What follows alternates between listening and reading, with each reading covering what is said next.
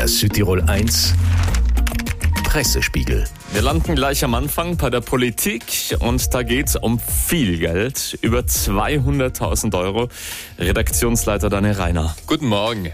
Ich werde wohl zahlen müssen. Groß auf der Titelseite der neuen Südtiroler Tageszeitung. Das Zitat stammt von Landeshauptmann Arno Kompatscher. Er nimmt Stellung zur Wahlkampfkostenaffäre von 2018. Wer folgt auf Obmann Achammer, einer der Aufmacher heute der Tageszeitung Dolomiten? Das Kandidatenkarussell für die Obmannschaft drehe sich weiter.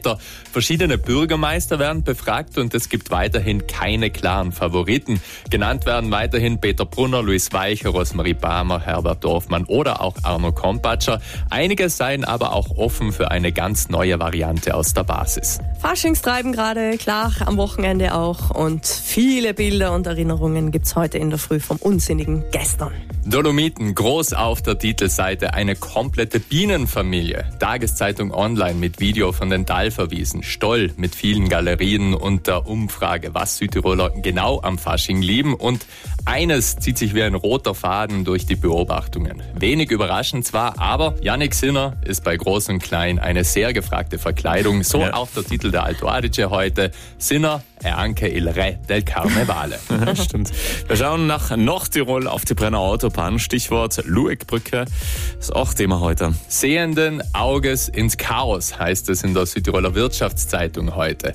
Ab Anfang 2025 soll die Brenner Autobahn ja gleich hinter der Grenze in beiden Fahrtrichtungen wegen Arbeiten nur einspurig befahrbar sein. Es drohen schlimme Folgen für Tourismus und Südtirols Außenhandel. Es bestünde die Gefahr, dass sich Kunden wegen ewiger Staus nicht mehr auf Südtiroler Produkte und deren pünktlicher Lieferung verlassen könnten und sich andere Partner suchen würden.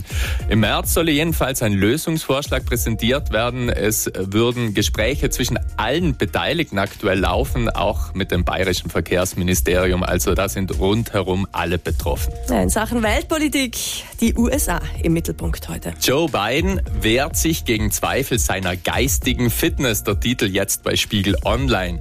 Die Dokumentenaffäre habe der US-Präsident unbeschadet überstanden. Nach kritischen Bemerkungen des Sonderermittlers über die Gedächtnisleistung Bidens sah sich der 81-jährige Präsident aber genötigt, schnell und auch recht aufgebracht zu antworten.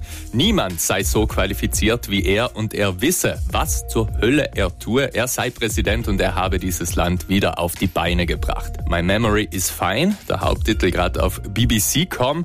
Hier wird aber noch tiefer darauf eingegangen, dass beide Präsidentschaftskandidaten, also Joe Biden Biden und Donald Trump wegen eines ganz ähnlichen Vergehens zur Rechenschaft gezogen werden könnten. Also beide haben sozusagen ihre eigene Dokumentenaffäre. Bei Joe Biden ist das jetzt formal überstanden. Bei Donald Trump wird sich das im März entscheiden. Ja, unser Redaktionsleiter Daniel Reiner und unseren Südtirol 1 Pressespiegel gibt es auch immer zum Nachhören überall, wo es Podcasts gibt.